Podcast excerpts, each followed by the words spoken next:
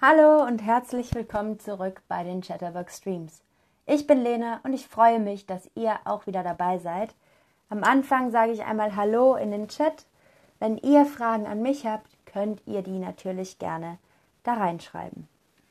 Wir sprechen heute also über die zweitgrößte Stadt Österreichs und zwar über Prag. Und Prag ist als junge und hippe Universitätsstadt bekannt, denn ja, da studieren ganz, ganz viele Leute. Stadt, äh, Graz liegt im Südosten Österreichs und hat etwa 280.000 Einwohner und ist die, Bunde die Hauptstadt des Bundeslandes Steiermark. Also nicht die Hauptstadt von ganz Österreich, aber von dem Bundesland Steiermark. Für die Steiermark und Österreich ist Graz wirklich wichtig, weil dort viele Unternehmen ihren Sitz haben. Zudem hat Graz auch ein großes Angebot an Kunst und Kultur und vor vielen Jahren war Graz auch einmal europäische Kulturhauptstadt.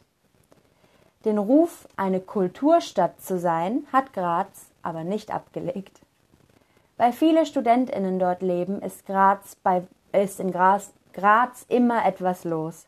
Es gibt ganz kleine Cafés und schöne Plätze, auf denen ja vor allem im Sommer, also jetzt, immer richtig viel los ist. Heute zeige ich euch ein paar Sehenswürdigkeiten in Graz. Also, fangen wir an mit dem Grazer Uhrturm.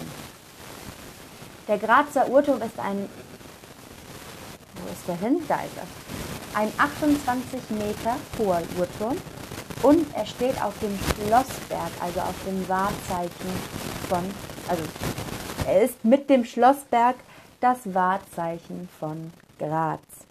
Die Zeiger sind vergoldet, die sind wunderschön und die Zifferblätter haben einen Durchmesser von über fünf Metern, also richtig, richtig große Uhren.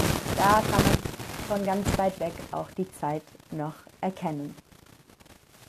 Okay, das nächste ist die Murinsel. Sie verbindet den Fluss, die Mur, mit der Stadt.